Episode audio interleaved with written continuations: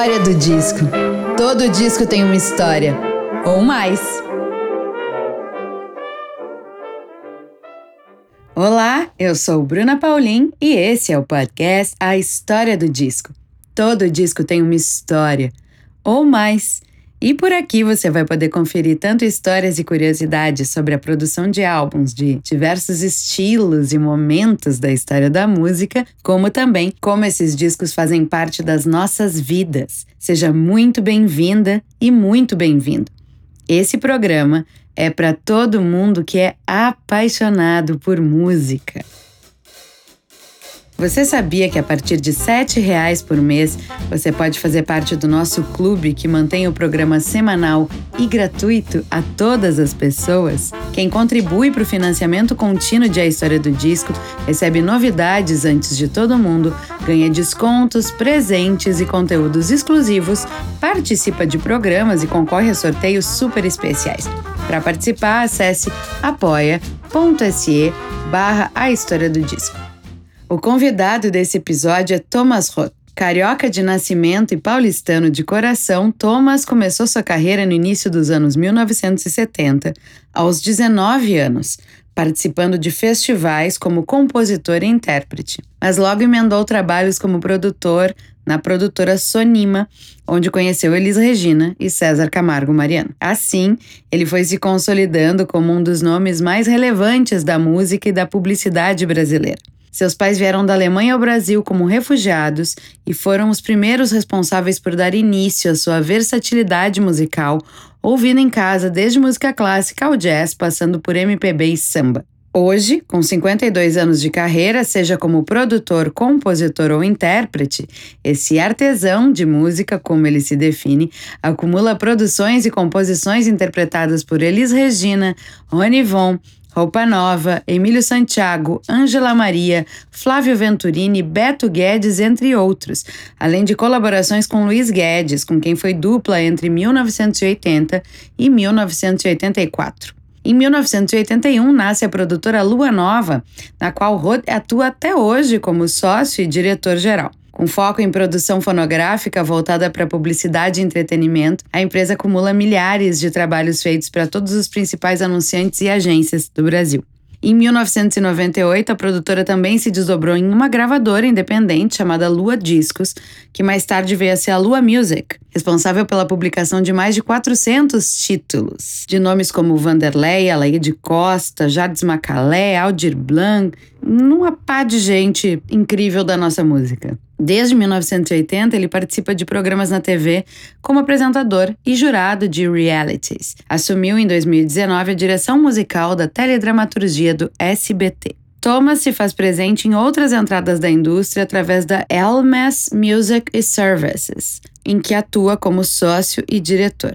Fundada em 2013, a empresa trabalha na gestão de negócios de artistas. Nessa carreira sólida e multifacetada, Thomas soma também 48 anos de mercado fonográfico publicitário e 14 de televisão. No geral, são mais de 300 composições gravadas nas vozes de artistas como Cláudia Leite, Daniel, Capital Inicial, Flávio Venturini, Fafá de Belém e mais uma série de outros artistas. E para celebrar a carreira, Thomas traz o projeto Ouro Velho, em que ele interpreta e distribui ao longo de todas as quintas-feiras durante 12 meses, está quase terminando, 52 composições autorais, tanto inéditas quanto recravações. A intenção, além de celebrar sua história, é mostrar o seu presente, passado e futuro, potencializando sua trajetória como autor de composições que marcaram época na história da música nacional. E hoje você vai conhecer uma história muito especial, a história de Thomas com o disco Falso Brilhante de Elis Regina.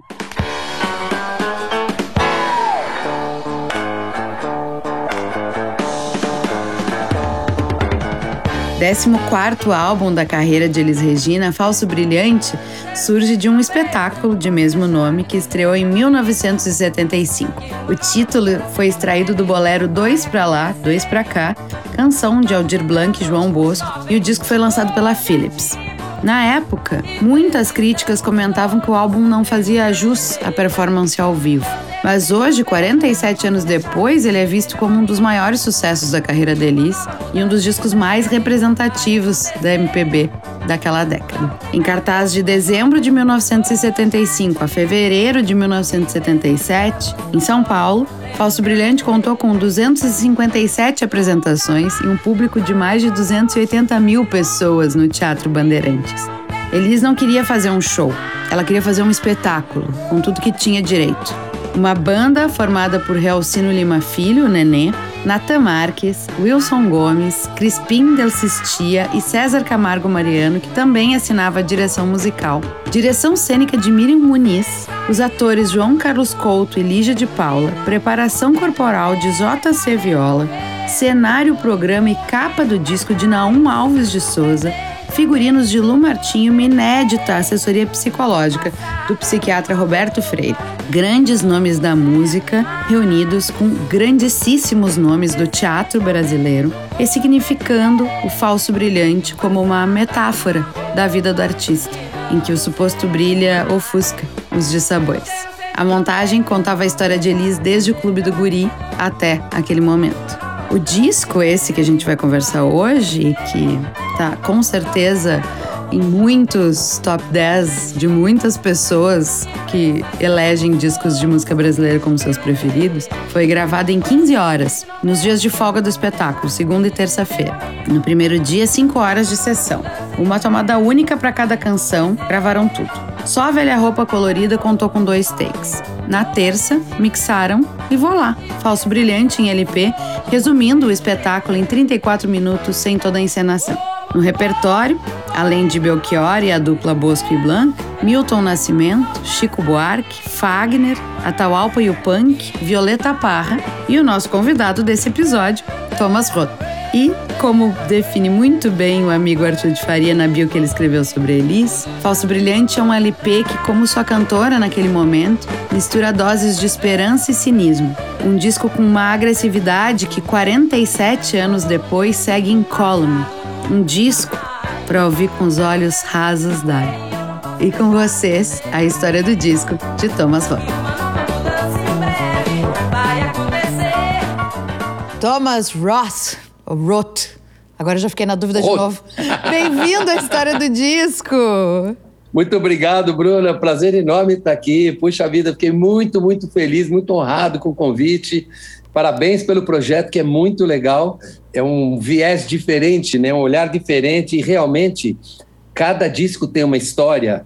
E principalmente, como evidentemente o teu trabalho tem uma importância histórica também, na medida em que vai preservando a memória cultural, musical desse país, e é muito importante esse trabalho, né? A gente é, não tem muito essa tradição de preservar nossas memórias culturais e tudo mais, eu acho muito importante. E sem nostalgia, eu não sou nostálgico, mas principalmente tempos atrás, havia uma preocupação muito grande em se contar histórias num disco. O disco era montado não simplesmente aleatoriamente, faixa a faixa e ponto final.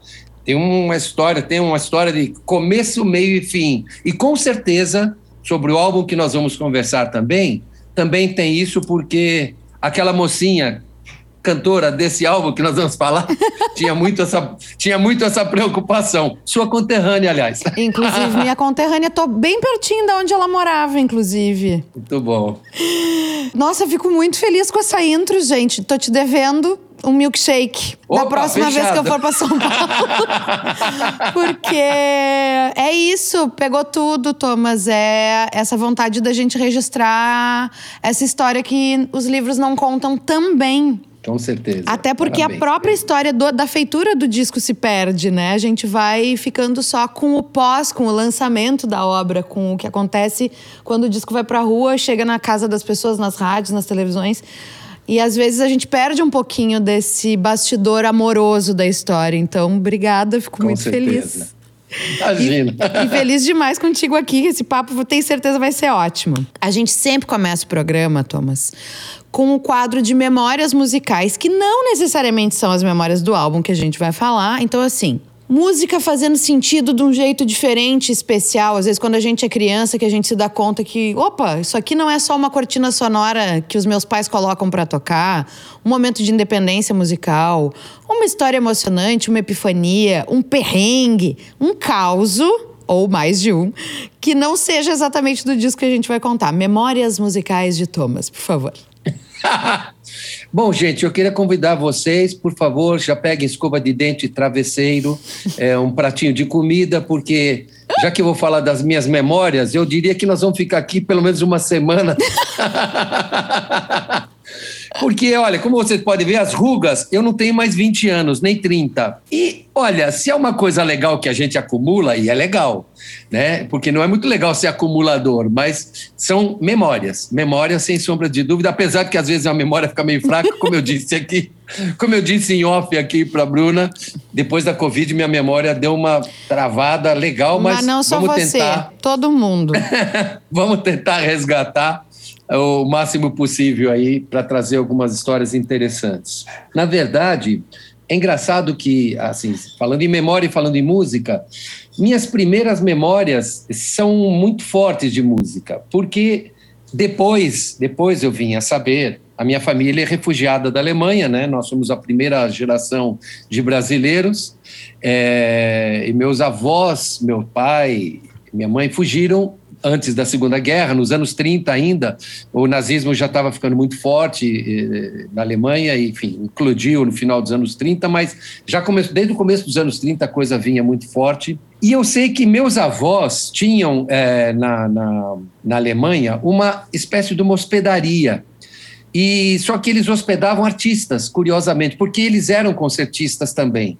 Então, meus bisavós eram concertistas, meus avós faziam recitais e tal, é, tanto um quanto o outro, os dois eram, as, meu avô e minha avó eram pianistas, por parte de pai isso, tá? Por parte de pai. E, enfim, já havia lá ancestralmente, né, no DNA, uma, uma ligação forte com a música. Eu sei que, enfim, quando eu acordei para a vida, lógico, eu sou brasileiro, meu pai casou com minha mãe, etc, etc. Minha mãe faleceu, Agora, a partir daqui, quando eu falar minha mãe, quer dizer minha madrasta. Meu pai casou de novo e essa minha madrasta maravilhosa me cuidou desde pequenininho. É... E o que acontece é que meu pai adorava jazz, adorava jazz. Meu pai só ouvia jazz. E um pouco de música clássica, bem pouco. E minha mãe adorava música clássica. E não tinha televisão em casa quando eu era menino. Então, assim, depois do jantar, assim, o que se ouvia era, ou do sábado, no domingo, era a vitrola, a boa vitrola, tocando ou jazz ou música clássica. E no radinho, no radinho lá da cozinha, no radinho de pilha, eu comecei a ter contato com, o Zagão, ora João Gilberto, que me chamou muito a atenção. A primeira vez que eu vi Chega de Saudade foi. O que, que é isso? Que música é essa? Mas que eu amei, foi um negócio que me arrebatou. É, Jackson do Pandeiro foi outro que eu amei. Eu falei, nossa, mas que legal, samba, samba de sanfona, que negócio interessante. Mas eu tinha sete anos, oito anos, nove anos de idade. Era criança, criança. E também os estándares americanos, Elvis Presley, Paul Anka, Neil Sedaka. E assim, aquela mistura, foi aquela mistura. Logo, eu fui estudar num ginásio, um ginásio do Estado, que houve em São Paulo uma experiência maravilhosa, que infelizmente foi fechada pela ditadura, porque gerou seres pensantes. Lógico. É, é porque a escola era uma escola vocacional. E tinha, dentre todas as matérias que a gente tinha, a gente passava o dia inteiro lá. É, além de história, geografia, matemática, português, etc., tinha duas línguas, inglês e francês. Mas isso, a gente tinha isso aula... era público. Público, público, Gente, a escola pública. Chocada. Mas foi uma experiência nos anos que começou nos anos 60 e acabou nos anos 70, uhum. é, e que era baseada numa experiência inglesa, um sistema chamado Summerhill. Uhum. E é, é, é um, um sistema muito interessante, muito inteligente e que não só é, preparava os alunos para a vida, Inclusive, nós saímos de lá formados técnicos de nível médio no final do colegial, que era uma coisa importante. Já se dizia naquele tempo: vai faltar técnico de nível médio no Brasil, porque todo mundo ou só quer ser engenheiro, médico, advogado, etc, etc, ou as duas, ou é analfabeto ou só quer o topo. E aqui no meio tem milhares de profissões importantes e necessárias e que vão, evidentemente, que é um fenômeno que aconteceu em outros países, que também aconteceu aqui, está acontecendo aqui. Mas, enfim, para a gente ser breve, é, eu tinha também aula de artes plásticas, aula de educação musical, dentre outras matérias. Enfim, tinha aula de música também na escola. E ali eu comecei a tomar contato com outras coisas de música brasileira regional. É, na minha classe estudava o Guilherme Arantes, a gente era parceiro de, gente, de música. o Guilherme Arantes de Lorde K. Lorde K é uma gente. figura que é o Francisco Giannatasio, que era. Nós tínhamos. Montavam conjuntos na sala, né? E aí um dos grupos foi exatamente eu no contrabaixo, o Guilherme no piano e o, e o Kiko Lorde K na bateria. O Lorde K teve uma banda que inclusive tocou na Hebe, eles tocavam pelados, era um negócio muito louco, performático. Amo! A mulher, mulher dele era bailarina, um negócio espetacular, enfim, muito divertido. E na real, na real, o único que tocava ali era o Guilherme, que tocava mesmo e muito. Vocês tocavam o terror, Guilherme tocava piano. Isso sim, a gente tocava o terror, mas enfim. A gente acabou é, tendo contato, tivemos aula com o Manezinho de Araújo, aula de embolada, aula com vários mestres e gente. dos mais variados gêneros.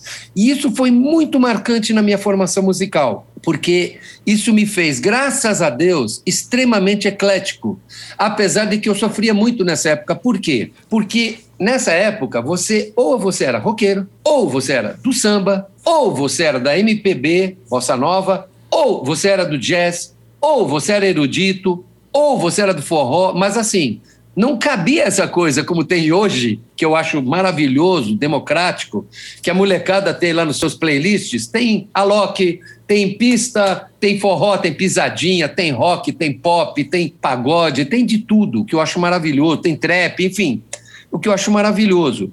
Mas, de qualquer forma, é, isso fez com que eu, de fato, tivesse um olhar é, mais benevolente com os mais variados ritmos, porque curiosamente naquela época já tinha assim a, aquela turma no recreio que ficava tocando ali no canto que era da bossa nova, daí tinha outra molecada ali fazendo rock and roll.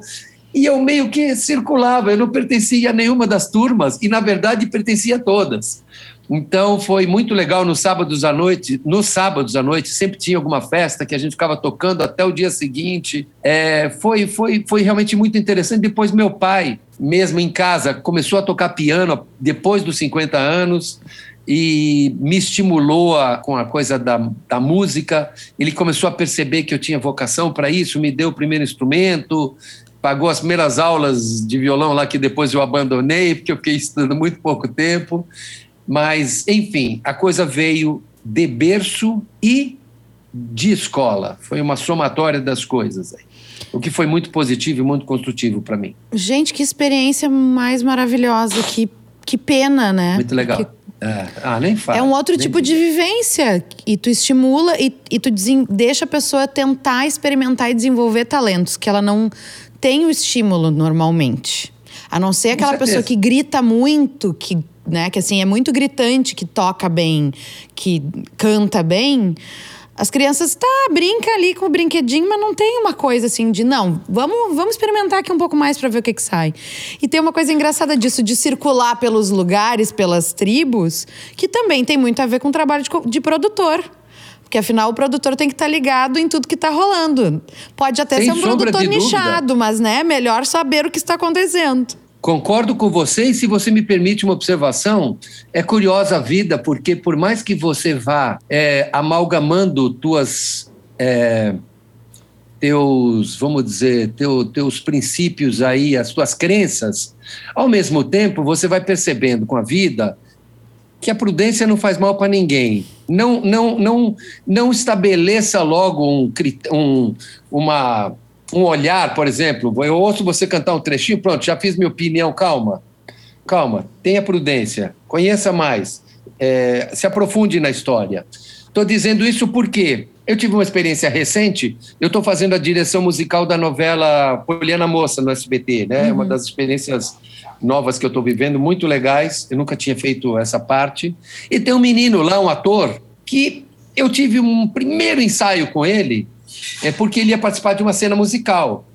E ele tinha que, de repente, tocar carrom.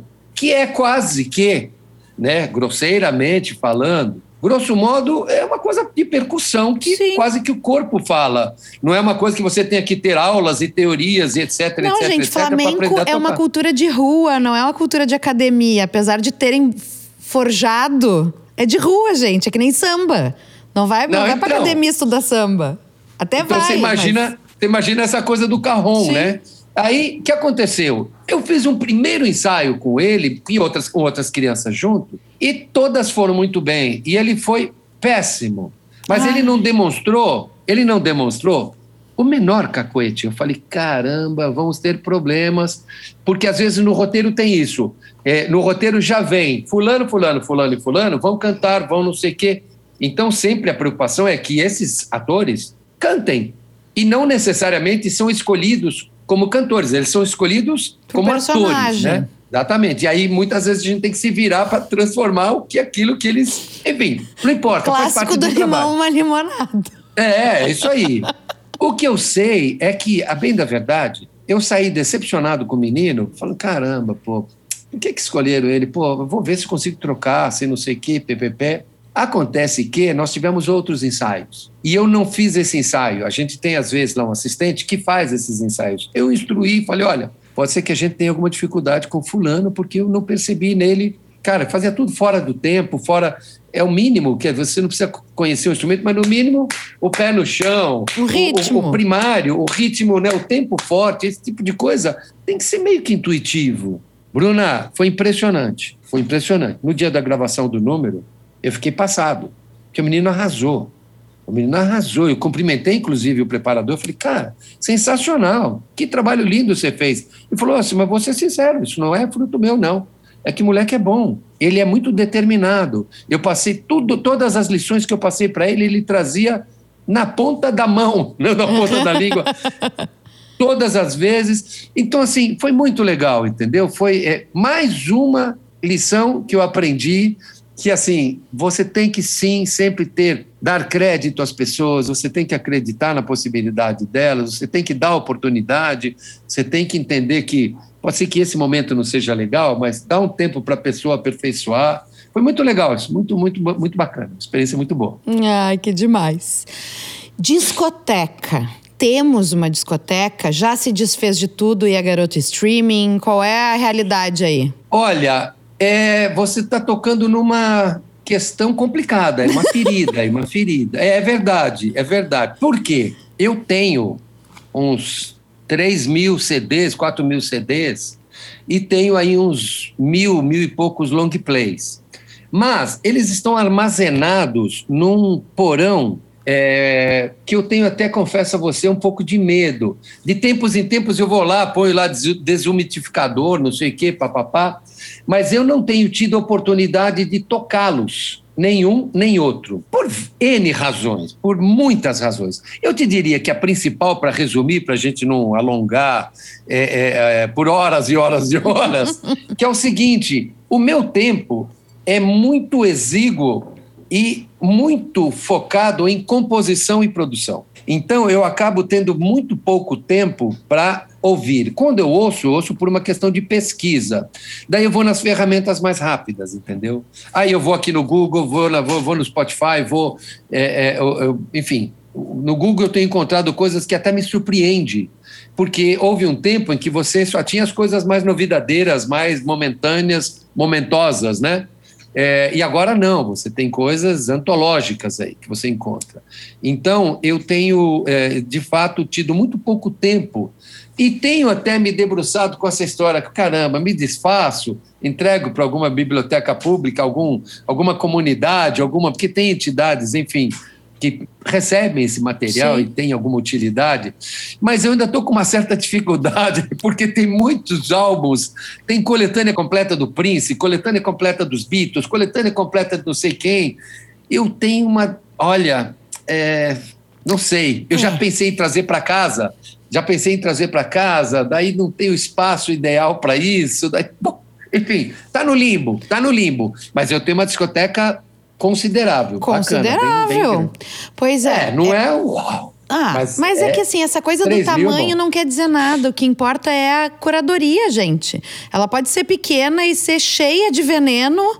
E ela pode ser é imensa é com, com coisas que nem são escutadas, assim. Eu sou dessa teoria. Às vezes eu faço um entra e sai de coisas, assim, de ah, estou escutando isso aqui, vou ouvir em algum momento, me serve como pesquisa ou posso passar adiante? Né? Perfeito. Né? Porque eu sou perfeito. uma pessoa, assim, que é, é difícil. Eu tive em BH semana passada e aí, assim, o universo. A gente não acha os discos, os discos acham a gente. Eu não sei se tu tem essa teoria, eu tenho. Porque eu pus eu tenho a teoria pés... quanto a músicas. Eu, falo, eu tenho essa teoria quanto às músicas, mas a gente fala disso depois. É isso aí. eu pus os pés em Belo Horizonte e o apartamento que eu aluguei era no edifício Maleta que tem um andar de loja de disco. E eu não sabia. Você tá brincando! Eu enlouqueci, eu enlouqueci. Eu tava contando aqui para os meninos agora quando eu cheguei. Eu voltei para Porto Alegre com uma pilha deste tamanho de disco, porque tinha usado por cinco reais. Coisas incríveis. Que legal! Incrível! Então, assim, incrível. agora eu tenho que fazer um exercício de o que, que eu tenho parado que não tá andando, que precisa circular. Porque o espaço consome, é óbvio.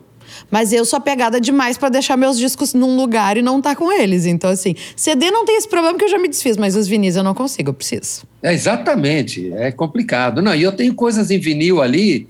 John Hodges tem um disco dele, um, disco de, de sax maravilhoso, de jazz, que é meio raridade. Tem umas coisas assim que, de vez em quando, aquela vontade de ouvir de novo, aquele disco do Rachmaninoff, o concerto em sol, uhum. não sei o que, que eu amo.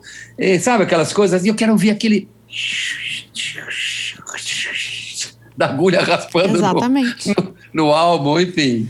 É muito é, legal. Daqui a pouco o que bom. tu pode fazer é fazer uma seleção desses preciosos, levar para casa e aí encaminhar o resto. É, vai ser difícil separar os filhos aí. Trazer esse filho eu quero, esse filho eu dou, é complicado. Ah, eu não te julgo porque eu ia sofrer igual. Mas no streaming, Thomas é um garoto álbum ou é um garoto shuffle? Eu sou um garoto no streaming. porque eu acesso muito pouco, só para pesquisa. Bem pontual mesmo. Eu não tenho. Inclusive, é um negócio maluco, né? Tem horas que eu brinco assim, vou no restaurante, vou no restaurante e falo, tem música ao vivo? Não, não tem. Aí eu falei, graças a Deus, que bom. Que bom, o que é uma ironia, né? Pelo amor de Deus. Mas eu fico com muita pena dos artistas se apresentando em lugares assim, porque as pessoas não estão lá para prestar atenção neles, elas estão lá para comer não, picanha. Então, ah, falou tudo. Primeiro, eu tenho pena se não tem espaço para o músico tocar. Mas num lugar decente. É maravilhoso, maravilhoso. Aplaudo cada lugar que abre para o músico e falo, meu, parabéns, que legal. Ao mesmo tempo, eu fico constrangido, exatamente tem isso. Se é um restaurante e o cara está tocando lá, eu sou aquele cara que vira pro, pro, pro, pro cara e já, já, já, já deixo de ser uma boa companhia, comendo com uhum. quem eu tô, com minha esposa, com amigos, com quem quer que seja, porque eu falo, putz, desculpa, vamos, vamos ouvir um pouco o cara, que ninguém tá dando atenção aqui. Tá? Aí você não conversa com quem você saiu para conversar e fica lá ouvindo. Aí acaba, aplaudo, aí duas, três ah, segue na tua ali, mas é, é uma situação constrangedora, é. vamos falar a verdade. E eu realmente fico muito chateado se as pessoas não prestam atenção, principalmente se é um bom músico. Então, essa é uma questão. A segunda questão é, de fato, como eu disse, é não ter, não ter tempo, não ter tempo. Então, assim, eu não tenho hábito de estar no carro e pegar e botar o, o, o fone e ficar ouvindo música, porque eu preciso de silêncio. Eu tenho uma profunda necessidade de silêncio, porque o ouvido está sendo excitado o tempo todo, o tempo todo, o tempo todo, dentro do estúdio, é, é lá no SBT, eu, eu, o tempo todo. Então, eu, eu adoro silêncio, eu preciso de silêncio. Então, não é que eu fico o tempo todo ouvindo coisas, ouvindo coisas, ouvindo coisas. Eu gosto muito de ficar quieto. Também porque eu componho muito mentalmente. É isso que eu ia te dizer, o silêncio te ajuda a trabalhar, né? Total, total, total. O silêncio é importante para mim como dormir, como, como comer. Aliás, tem um livro maravilhoso chamado O Silêncio do não é Tartantuku, esse é o esse é o gesto de equilíbrio. É um monge tibetano. Ele, o livro é maravilhoso, fala exatamente sobre os silêncios e é lindo. E eu devorei esse livro e eu recomendo. É, então tem isso, eu, eu preciso de silêncio, entendeu? Que muita, muita gente diz o silêncio também é música, né? Sim. E realmente para mim é, faz parte. Não, é aquela coisa de desligar um pouco a chave que tá sempre alerta, né? Para também deixar então, outras coisas brotarem. Então, porque exatamente são duas chaves. A chave do tímpano mesmo, fisicamente, uhum. do, do, teu, do teu ouvido, do teu aparelho auditivo, e também do teu cérebro, da tua mente. Então, ficar quieto, ou meditar, orar, eu gosto muito de, de, de, de orar quando eu estou dirigindo, é, é muito inspirador, é muito inspirador. Muito positivo, me realimenta e é, é, as coisas se confundem, é engraçado, às vezes eu estou ali orando, de repente vem uma ideia da música, daí eu volto, fico navegando aqui entre o horário e o compor. É, então eu preciso disso. É uma necessidade fisiológica. Então vamos falar do disco. Esta obra-prima da música brasileira, Falso Brilhante. Falso Brilhante, Elis Regina, caramba. Conta pra gente, Thomas, por que que tu escolheu esse disco? Vai longe, hein? A história aqui, ó, essa é história de verdade. Olha, gente, se alguém precisar ir no banheiro, vai no banheiro, porque vai longe agora essa história é a hora. agora. Faça o xixi, alongamento, pegue seu copo de água. Vai longe. É, bom, o Falso Brilhante é um divisor de água na minha vida, sobre todos os aspectos, mas vamos começar do começo. Eu trabalhava numa produtora, comecei em 73, ainda garoto, é, jovem, bem, bem, bem, bem jovem, estava na facu ainda. Eu comecei a trabalhar numa produtora de jingles, trilhas sonoras e tudo mais, porque eu cursava a faculdade de comunicações, né? Me formei em propaganda e publicidade. E nessa, nessa produtora, onde eu aprendi exatamente o ofício do trilheiro, jingleiro, fazer trilhas, vinhetas, etc, etc, etc, eu já na paralela trabalhava com música, porque eu participava de festivais de música, de, de cidade de interior, festival de clube, essas coisas todas, onde ganhava sempre uma graninha, tinha prêmio em dinheiro. Então eu, eu, eu é, de fato participava de muitos festivais e dava aulas de violão também, aula de composição, tudo muito muito primário, mas era muito legal porque vários alunos se desenvolveram, viraram músicos, viraram produtores, porque eu não tinha a teoria, mas na prática eu estimulava de fato muita coisa legal, era uma aula absolutamente não convencional e foi muito legal, enfim, tive muitos alunos, mas enfim, em 73 eu comecei na vida profissional mesmo de trilheiro, músico de estúdio e tive a oportunidade de trabalhar com vários profissionais espetaculares. Cido Bianchi, tecladista da banda Jongo Trio, que era do jazz MPB brasileiro. É, Jongo Trio foi uma das bandas mais famosas da época. Sérgio Augusto, que também era da Bossa Nova. É, os Vikings, que eram da turma da Jovem Guarda, barra turma do Pequeno Príncipe Rony Fon, é, era uma coisa mais pop, era uma dupla de irmãos os vikings, eles pareciam vikings mesmo. que maravilha. E, e também o César Mariano. César Mariano voltou, César Mariano era muito amigo dessa turma do estúdio e ele voltou dos Estados Unidos com a Elise e tudo mais. E o César passou a trabalhar nesse estúdio também, compondo, fazendo arranjo. Eles eram todos muito amigos. E através desse contato com o César, né, a gente começou a estreitar, a gente estava juntos, nós estávamos juntos todos os dias né? Aconteceu o seguinte, aí pam, segura essa essa segura essa informação, vamos para outra informação. Como eu disse, eu participava de vários festivais de música, né? Extracurriculares. Extracurricular. E, detalhe, nesse estúdio tinha um estagiário, vamos dizer, o, o, o caçula da turma, uhum. um, um, que tinha recém-chegado, um sujeito chamado Ardélio Carlos Delcistia, conhecido pela alcunha de Crispim. O Crispim, a gente ficou muito, nós ficamos muito amigos, né? Porque nós éramos os caçulas da turma lá. Eu já estava trabalhando, o Crispim era recém-chegado, mas foi muito legal porque a gente teve uma identificação imediata e o Crispim tinha, dentre outras qualidades, ele era, ele tinha ouvido absoluto e tocava tudo, tocava tudo, tocava trompete, bateria, guitarra, teclado, etc, etc. Cara, foi impressionante. E a gente ficou, nós ficamos realmente muito amigos e começamos a fazer alguns festivais juntos. Eu tocava às vezes com ele, ele tocava comigo, começamos a participar aqui e ali e de repente pintou um festival em Apucarana, em Apucarana, um festival de música onde eu inscrevi duas músicas, ele inscreveu uma E a real, finalizando a história, foi que eu ganhei em primeiro lugar com uma música chamada Cinco Horas, Crispim tirou segundo lugar com a música Circos e eu tirei terceiro lugar com a música Quero. Quem era presidente do júri? Elis Regina. Vice-presidente César Mariano, tinha lá uma bancada, uhum. era um festival grande, um festival bem legal, e foi uma honra, foi um negócio, né? E foi engraçado porque, assim, é, é, é, chato falar isso, mas não teve favorecimento. É porque, assim, as músicas que estavam escritas, as outras coisas que estavam escritas, eram coisas que, enfim, ou eram muito locais, muito, enfim, não tinham grande relevância, e por isso a gente acabou ganhando, não sei o quê, parará, parará. Depois, na, durante a semana, de novo, nos encontramos. Oh, obrigado, obrigado, obrigado. Falou, não, obrigado nada, cara. Foi unanimidade do júri. Vocês mereceram. Pô, foi. Acreditem, podem ficar com a consciência tranquila que foi um julgamento justo. Imagina, vocês acham que a Elise ia se sujeitar falar, ah, esse cara trabalha comigo, não sei o queijo. Então. mas aí o que, que aconteceu? A música Quero foi uma música que tocou no festival, tirou terceiro lugar. Um belo dia, o César Mariano vira para mim e fala assim: Tomás, cara, ah, nesse, nessa altura do campeonato, eu já tinha conhecido a Elis, porque a Elis vinha de vez em quando buscar o César.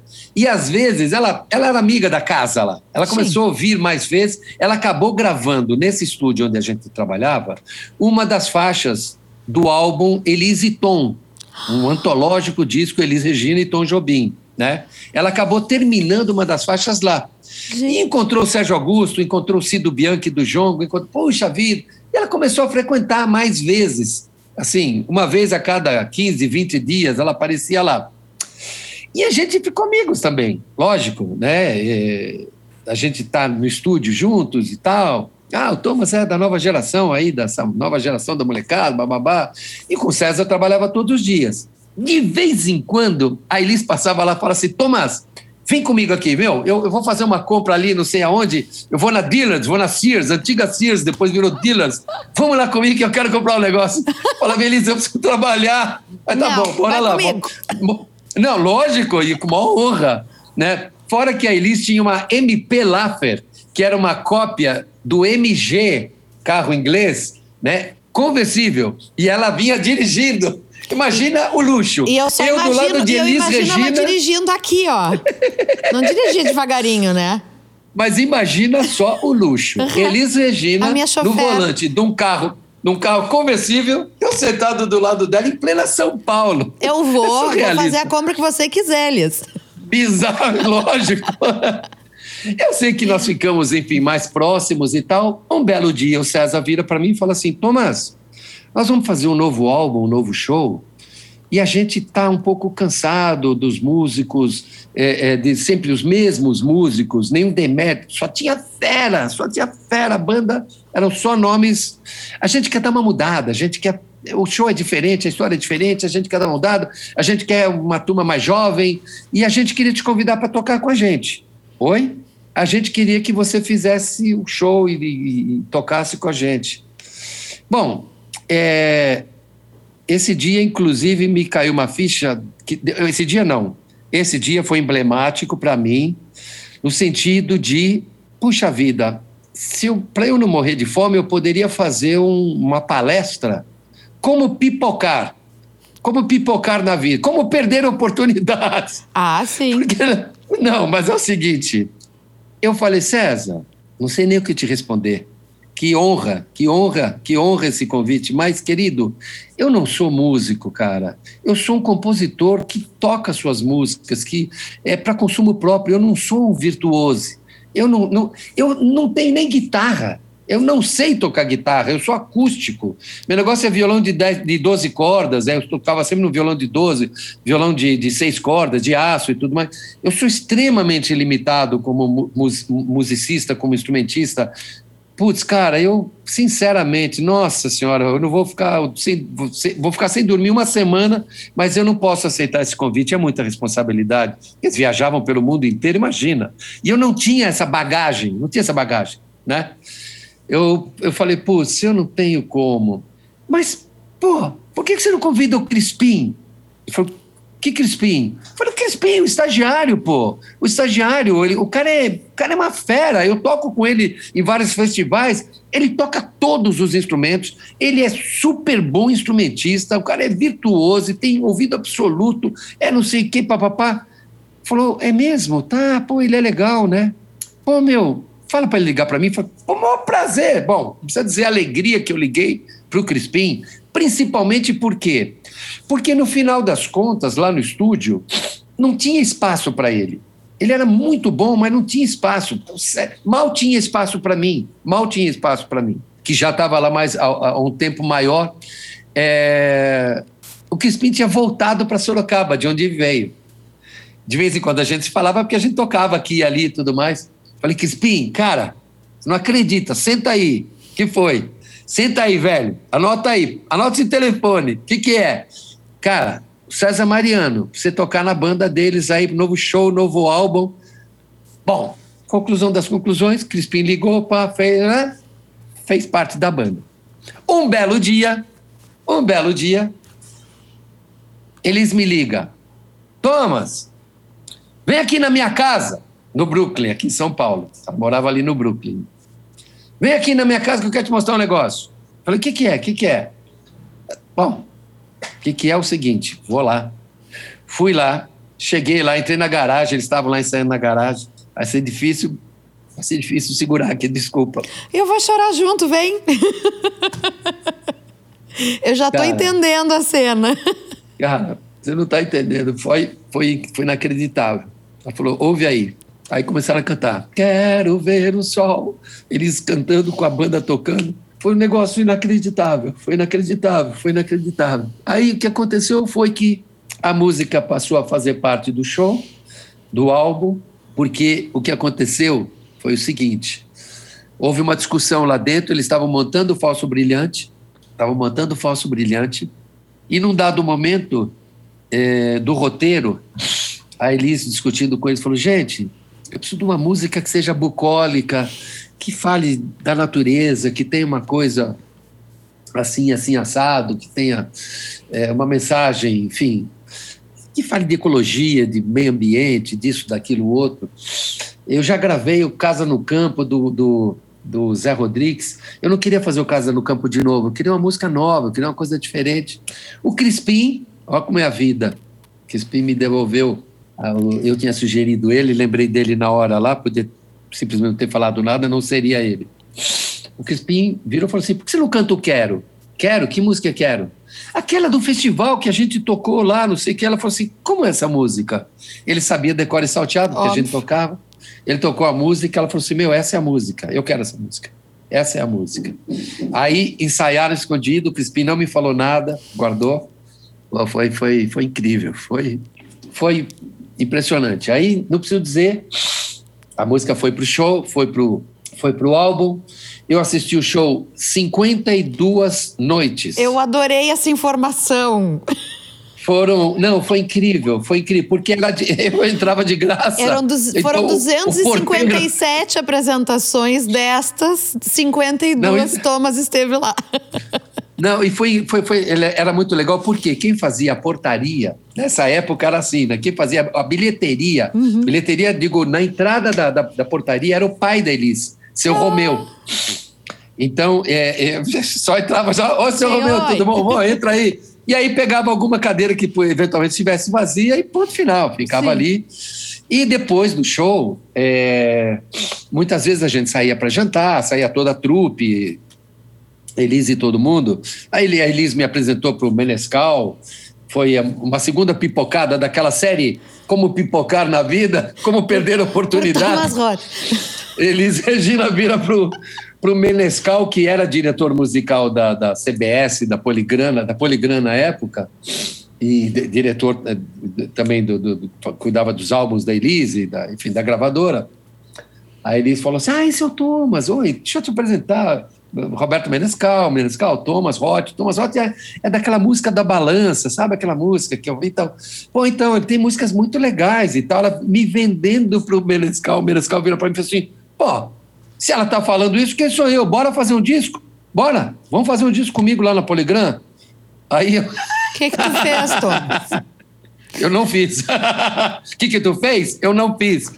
Porque eu tinha, eu tinha dez músicas. Eu, eu mal tinha um álbum, entendeu? Eu ainda eu não tinha hum, tanta obra assim que pudesse. Porque você, para fazer um álbum, você tem que ter muita música para poder fazer uma escolha criteriosa, construir a história, como a gente falou do começo da, do, nosso, do nosso papo, você construir a história do álbum e tudo mais. E eu confesso, o Roberto Menescal era um nome né? um dos tops da Bossa Nova, um dos papas da Bossa Nova, um dos construtores da Bossa Nova. Eu já sabia da relevância, da importância dele. Eu medrei, a real foi essa. Eu pipoquei, eu, enfim, não, não, não me senti preparado. Isso é uma coisa que, de fato, eu não sei se isso é uma qualidade ou se é um defeito. Eu não gosto de fazer aquilo que eu não estou preparado. Entendeu? Às vezes que eu tentei fazer alguma coisa na base do improviso, eu confesso a você que depois me deu um gosto um certo gostinho amargo, entendeu? Tipo, não fiquei muito feliz com o resultado, não fiquei muito satisfeito e no fim das contas eu hoje sou bem prudente, eu gosto de fazer aquilo que eu sei que eu posso fazer, que eu sei que eu posso entregar. É isso. Vou dar uma enxugada aqui. Enxuga enquanto eu te agradeço, porque o programa existe por momentos como esse. Ah, obrigado. Então, assim. Obrigado mesmo. Eu sou a chorona de marca maior, galera que já sabe, preparo o lencinho sempre, porque é sempre assim. Mas é mais ainda, tem um, tem um saborzinho mais especial ainda. Uh, te escutar. Primeiro por obrigado. conta dessa música linda. E por Muito conta obrigado. da Elis, que não tem como não se emocionar com essa força da natureza Entendo. e essa Entendo. criatura que. Ai, faz muita falta, né? Faz muita falta sobre todos os aspectos. Todo, todos os aspectos. Principalmente, Porque, assim, na minha opinião, essa coisa de descobrir talentos, de se conectar com gente que estava começando, de dar chance para as pessoas, de e de ser garimpeira de repertório, de estar tá sempre fuçando e indo atrás. Eu acho que isso pois... era o mais incrível dela, porque ela já, ela já era Elis Regina. E ela não precisaria mais estar fazendo isso, e ela seguia fazendo isso. Pois é, então, na verdade, eu só vou fazer uma pequena correção no que você disse. Ela fazia isso porque ela era Elis Regina. Por quê? Porque ela, ela, ela, ela, ela não permitia que produtor, diretor, artista, Sim. fosse quem fosse, viesse. Por quê? Porque ela sabia do digo, seu papel, da a... sua importância. Mas mais entendeu? do que isso, Thomas, a coisa de Uh, ela poderia seguir fazendo discos só com compositores consagrados, entende? Ela mesma escolhendo. Mas assim, ah, vou seguir aqui com o Chico, com o Milton, com as pessoas que eu já conheço e me relaciono. Não, ela queria. Ela queria ser a primeira. Ela queria inovar. Ela queria dizer: Thomas, fui eu que trouxe para o mercado. É, tinha, ela tinha é esse gosto por isso. isso. É exatamente isso, e vou, e vou, vou acrescentar mais uma história dentro das muitas histórias que você está construindo aí e que tem exatamente a ver com, essa, com, com o que você está dizendo. Um belo dia, já depois, enfim, show correndo, etc, etc, nós ficamos muito próximos, muito amigos. É, a, a Elis, enfim, gostava muito de mim, da minha ex-mulher, que a gente, e, e, enfim, é, saía muitas vezes para jantar. A Elis convidava, gente, vem aqui, venham na minha casa jogar Ian.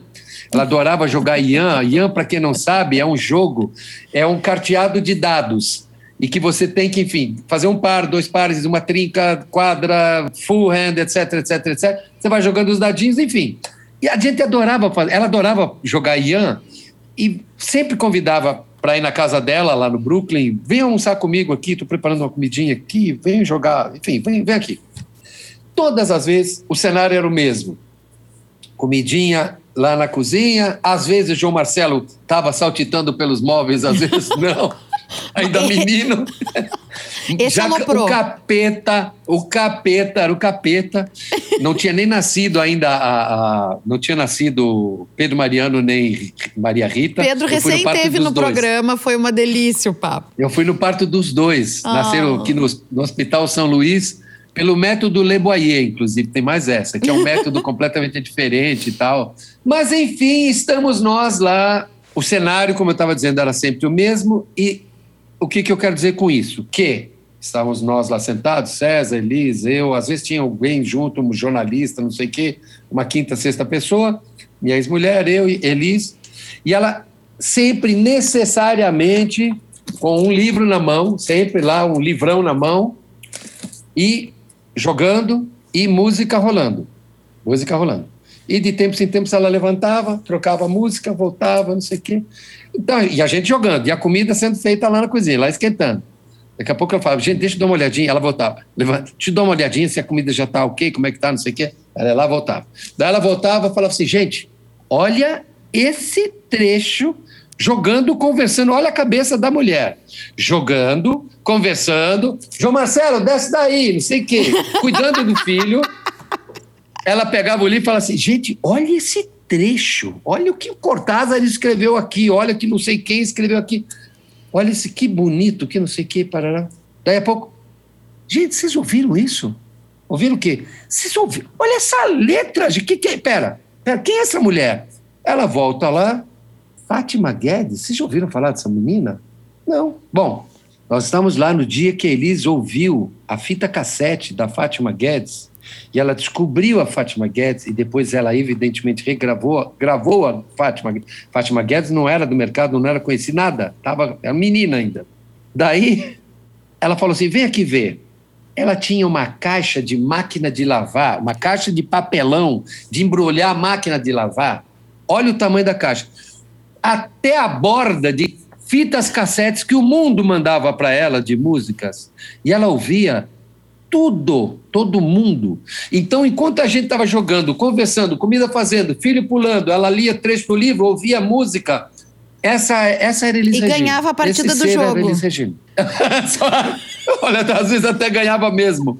É assim, é impressionante. E, e, e, assim, é importante que as pessoas que te ouvem aqui, que estão acompanhando, que, enfim, uh, acompanhem ou ouçam essa, esse, esse podcast aqui, que entendam que é, não é a coisa saudosista simplesmente de ter convivido com uma grande cantora, com uma das maiores cantoras do Brasil, muitos consideram uma das maiores cantoras do mundo.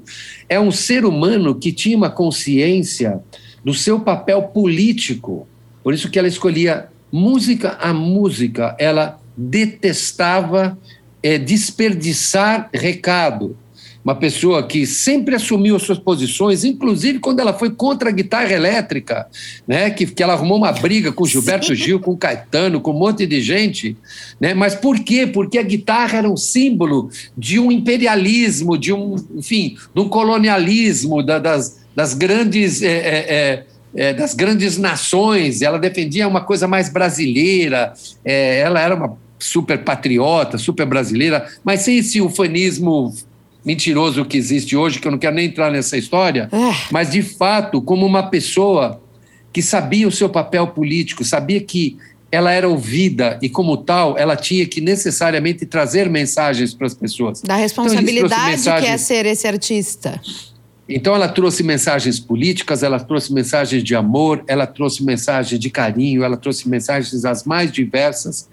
E sim, fechando aqui essa resposta, como você disse, ela enfrentou gravadora, diretor musical, produtor, faz, falando e dizendo o que ela queria gravar e de quem ela queria gravar, e ponto final. Então, ela teve essa coragem numa época exatamente onde todos os grandes artistas faziam o quê? Iam se garantir Deixa eu pedir uma para o Djavan, uma para o Ivan Lins, uma para o Milton Nascimento, uma para o Chico, uma para o Jobim, uma para não sei quem. Pronto, está feito o álbum. Eles não, ela era garimpeira, ela, era procura, ela procurava coisas novas, coisas diferentes. Por isso que no histórico dela, você vê quem veio à tona graças à voz dela e depois se consagrou. Milton Nascimento, Ivan Lins, Renato Teixeira, Guilherme Arantes e, nossa, muita gente mais eu modestamente inclusive, mas enfim, é, ela tinha essa coragem, ela tinha essa grandeza, foi uma pessoa de muita luz. É, é, poderíamos ficar horas aqui falando de Elis. Podemos. Eu, eu, eu tô assim, com dó no coração, mas vamos um pouquinho mais. Qual foi o maior ensinamento que você acha que ela deixou? Olha, Elis me deixou muitas lições, Elis me deixou muitas lições, mas talvez a maior foi que com ela é, eu tive muitos mestres. E de novo lá vem as lágrimas. Pô. Me desculpa. Imagina, imagina. Mestres, muitas pessoas importantíssimas com quem aprendi muito. O Walter Silva Pica-Pau era outro que foi é, era um jornalista, radialista, é, produtor de eventos, de shows e tudo mais, que era um comunista é, é, convictíssimo, assim. E ele, é, enfim, também é uma história longa. Eu, eu, tive a oportunidade de sentar com ele um dia, mostrar as músicas, antes de Elise, inclusive, ainda. E ele, porque ele tinha um programa de gente nova hum. na TV, TV Bandeirantes, chamava-se Mambembe.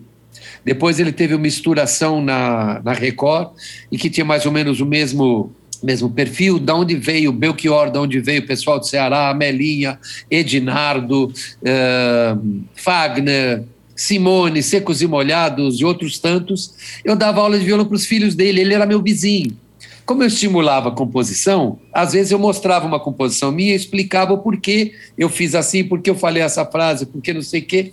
E eu sei que os filhos dele chegaram para ele e que, que, enfim, era já uma figurona, o cara era grande e é, tinha um programa de super sucesso na, na Band, é, é, FM, Band FM ou Band AM, enfim.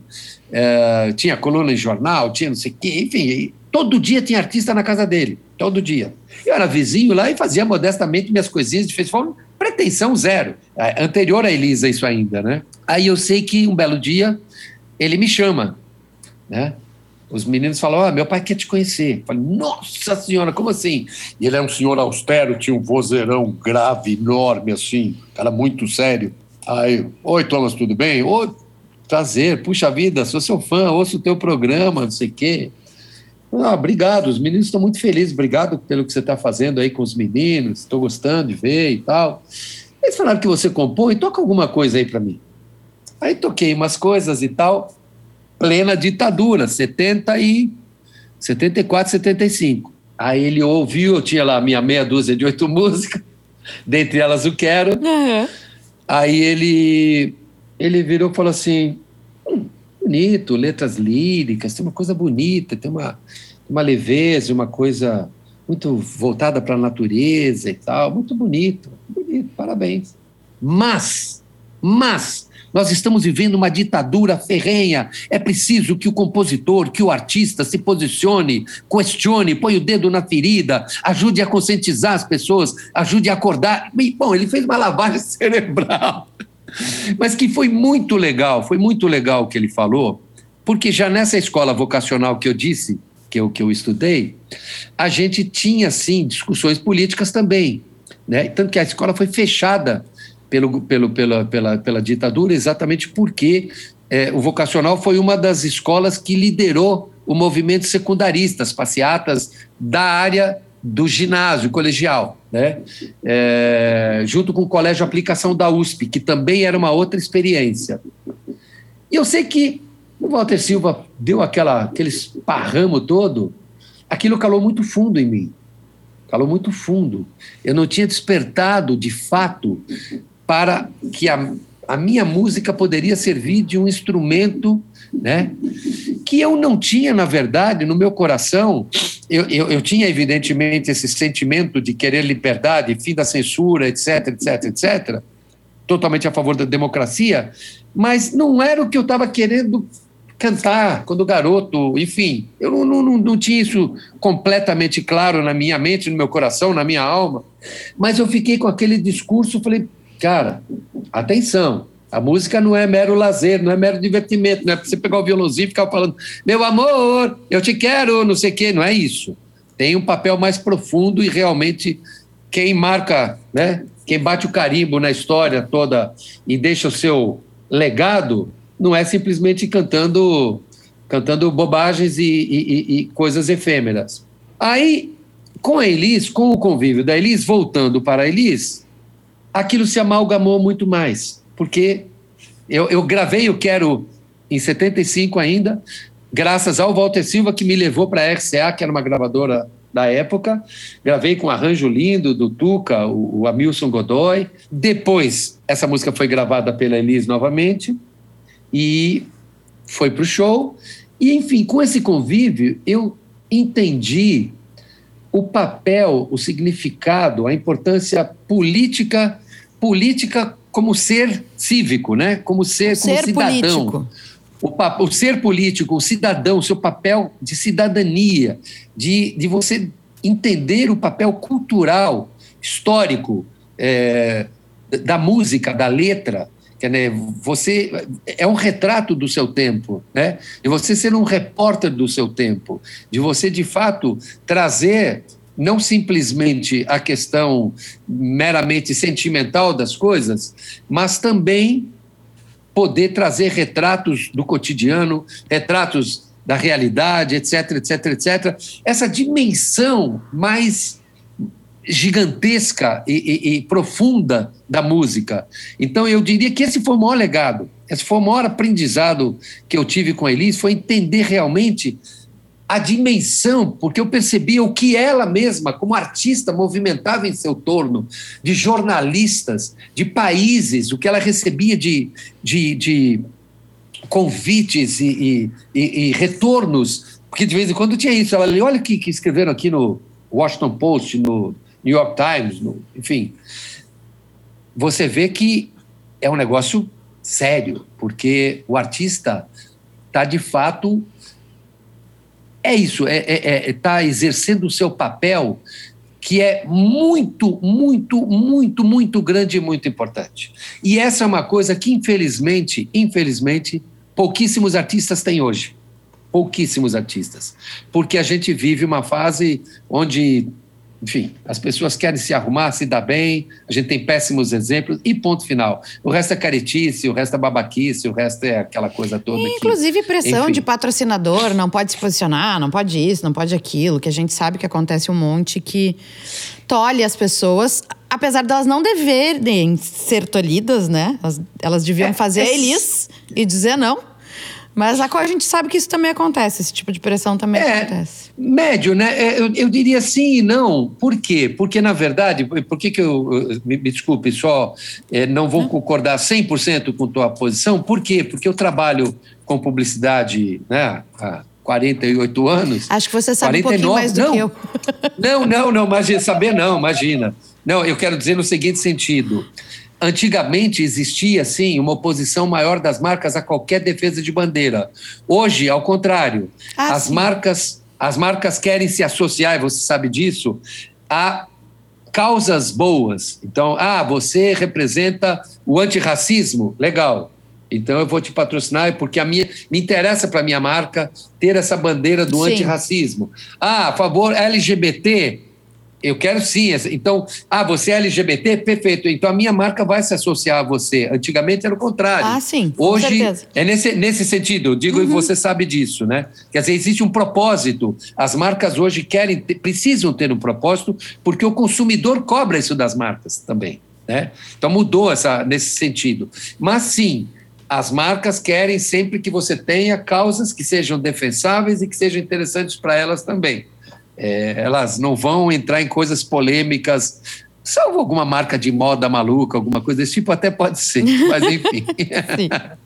e aí foram o que? Mais de 300 ou 400? Perdi este número aqui na minha, nas minhas anotações. Composições em todo esse 300 composições. Então, já, esse número, você sabe que... Esse... Já aumentou. Já aumentou, eu estava fazendo as coisas, eu estou perto de 400 obras. Cara, Quer dizer, eu fiz muito mais que 400, ah, mas pensando quatro, as, quando as, eu digo as músicas para publicidade, né? Mas a gente está falando é, de composições fonográficas. Isso.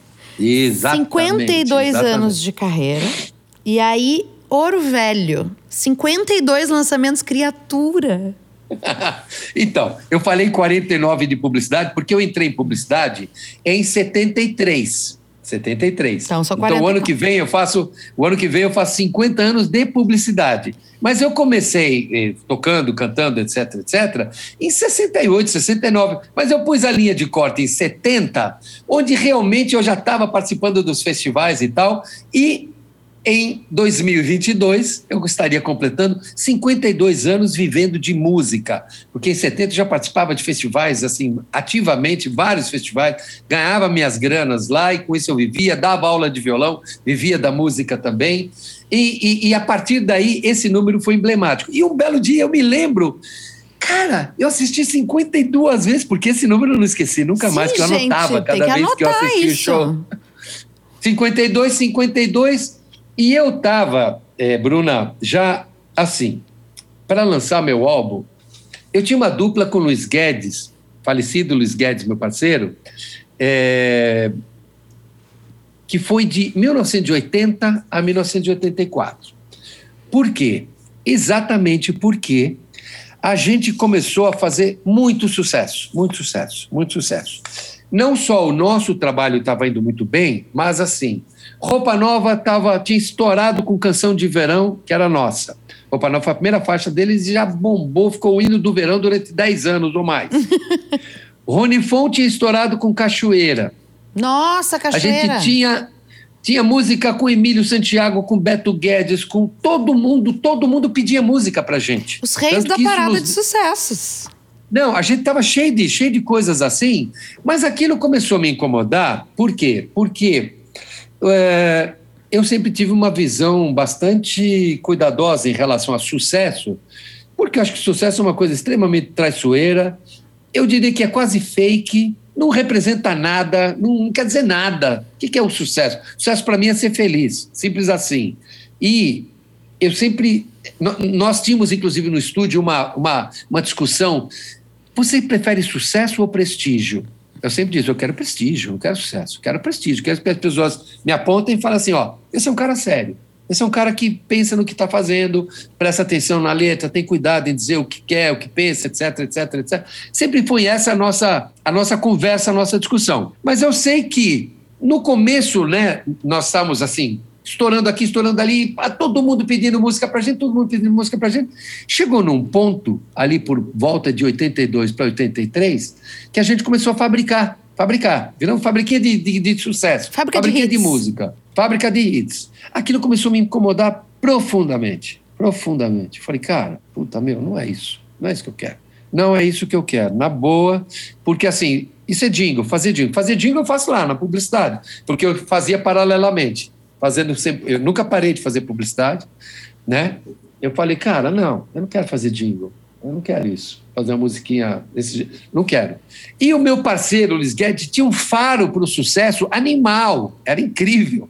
Muitos dos nossos sucessos aconteceram graças a ele, dele falar, meu, vamos trocar essa frase, vamos trocar essa letra, vamos não sei o quê. Ele era muito bom, muito, muito, tinha esse, essa capacidade, esse talento.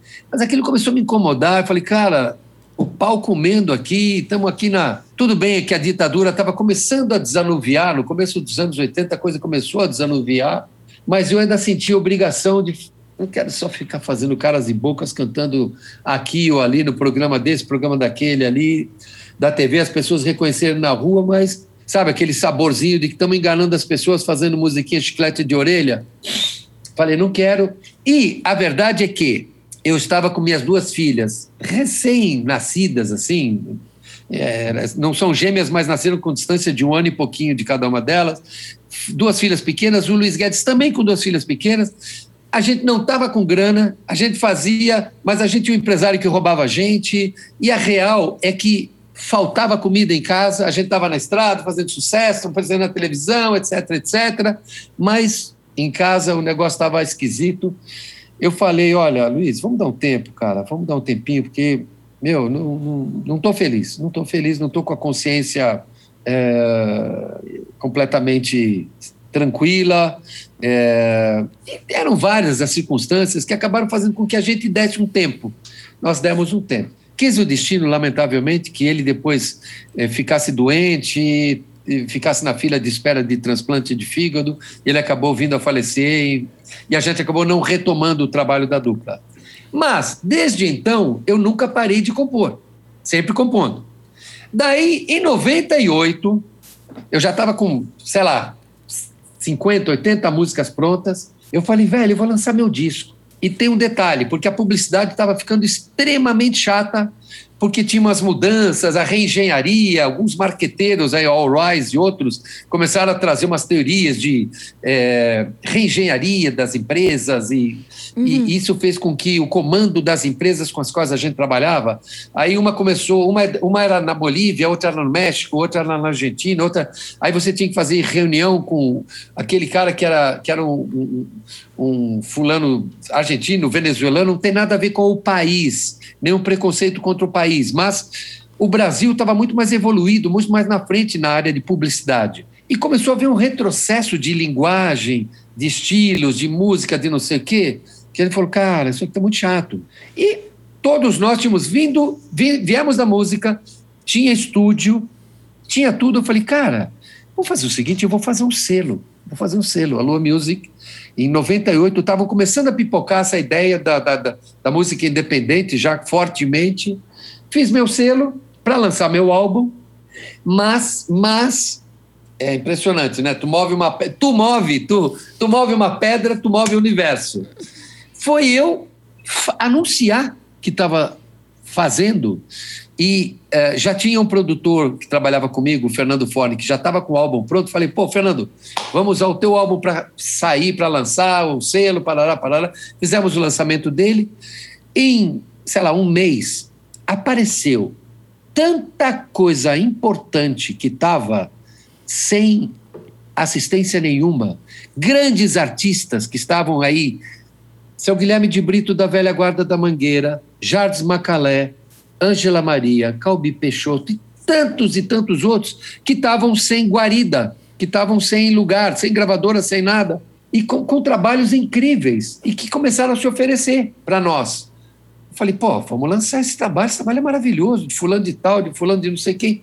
Bom, enfim, eu deixei meu trabalho de lado e falei assim, vamos lançar essas coisas primeiro, depois eu lanço meu álbum. Não tenho pressa, quem esperou até agora, espera mais um pouquinho.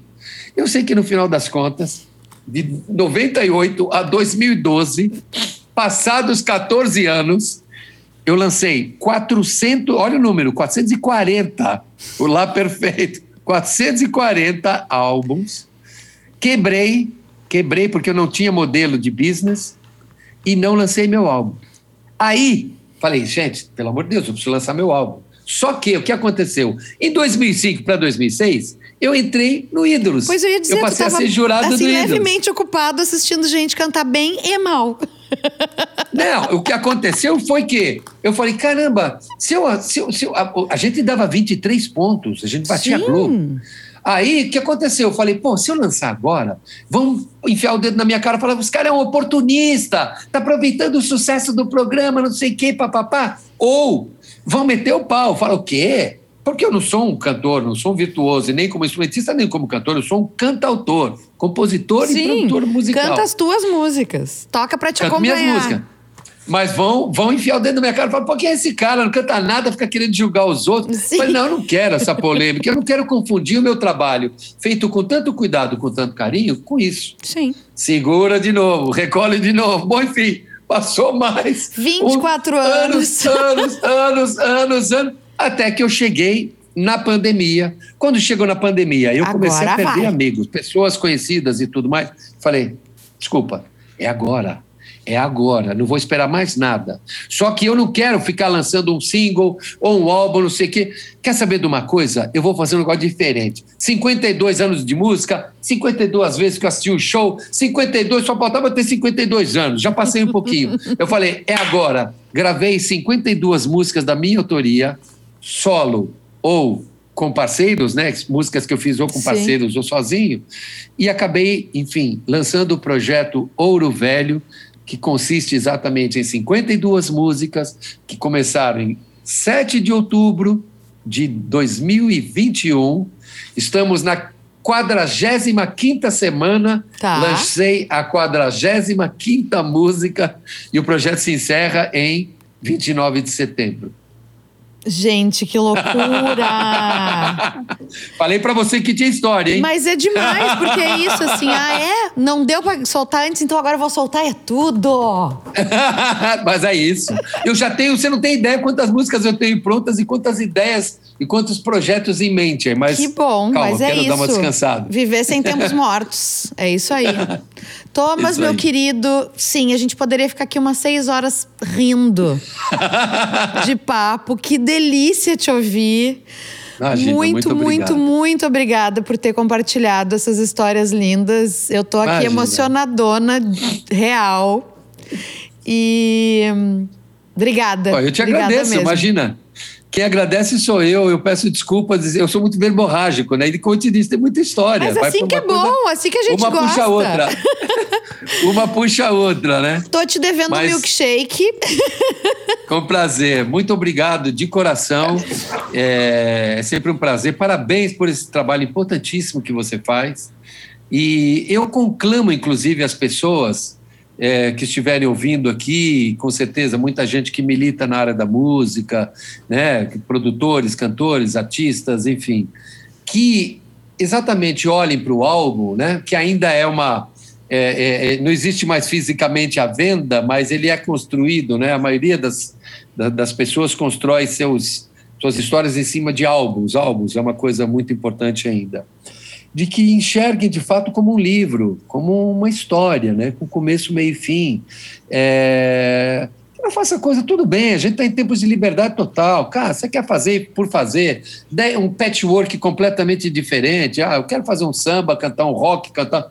Vai o que você quiser, a gente é livre para isso. Mas é legal você pensar em álbuns como histórias, construir isso. Eu digo, essa viagem é muito legal. Se amarrar uma coisa com a outra, faz isso, porque isso faz sentido, isso espelha, é, é, é, espelha você, espelha aquilo que você pensa, aquilo ajuda para o futuro, ajuda a construir raciocínios, ideias, caminhos, soluções.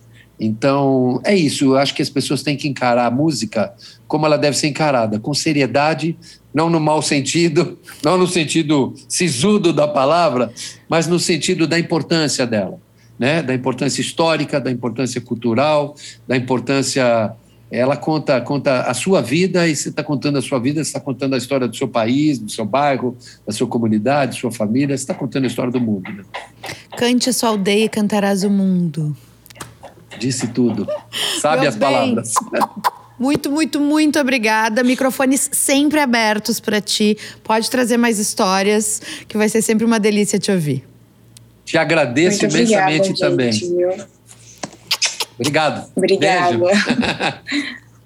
Beijo. Muito obrigado. Obrigada, Beijo. gente.